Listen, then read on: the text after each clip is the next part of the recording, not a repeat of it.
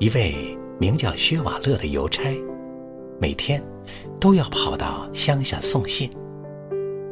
有一次，他走在崎岖的山路上，不小心被一块石头绊倒了。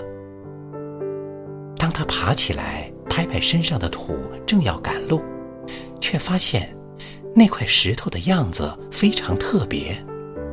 他蹲下身子，捡起石头。看着看着，竟有些爱不释手了。于是，他索性带上石头，继续赶路。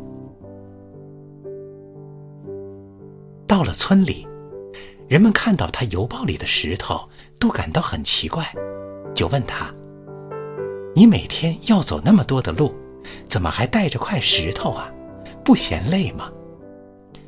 他像没有听到似的，取出那块石头，炫耀着说：“你们谁见过这样美丽的石头？”大家都笑了。这样的石头山上到处都有，够你捡一辈子的。回到家，疲惫的薛瓦勒一下子倒在了床上，迷迷糊糊的。他脑子里忽然蹦出来一个念头：如果用这样美丽的石头建造一座城堡，该是多么迷人！他越想越兴奋，一天的劳累似乎也烟消云散了。就这样，在以后的日子里，只要路上碰到好看的石头，薛瓦勒都会不辞辛苦地带回家。不久，他就收集了一大堆奇形怪状的石头。再后来，他干脆推着独轮车送信，并带回更多漂亮的石头。从此，薛瓦勒再也没有过上一天安逸的日子。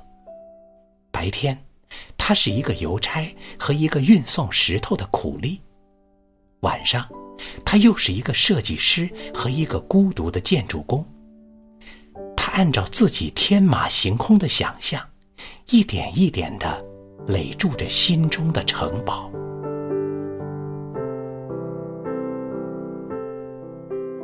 对于这样的行为，所有人都感到不可思议。二十多年的时间里，薛瓦勒就这样不停的寻找石头，搬运石头。堆积石头，在他偏僻的住处，渐渐出现了许多错落有致的城堡。慢慢的，大家都知道了，有这样一个性格偏执、沉默不语的邮差，日复一日的做着小孩子堆沙堡的游戏。一九零五年，法国一家报社的记者偶然发现了这群低矮的城堡。城堡的建筑格局和周围的风景令他叹为观止，而这个城堡的来历更让他深受感动。为此，他特意写了一篇文章，大力宣传。很快，薛瓦勒就成了新闻人物，许多人慕名而来，甚至大名鼎鼎的毕加索也专程赶来参观。现在。这座城堡已经成为法国最著名的旅游景点之一，它的名字就叫“邮差薛瓦勒的理想之宫”。城堡的石壁上，那些修凿的痕迹依然清晰可见。在入口处的一块石头上，刻着这样一句话：“我想知道。”一块有了愿望的石头，能走多远？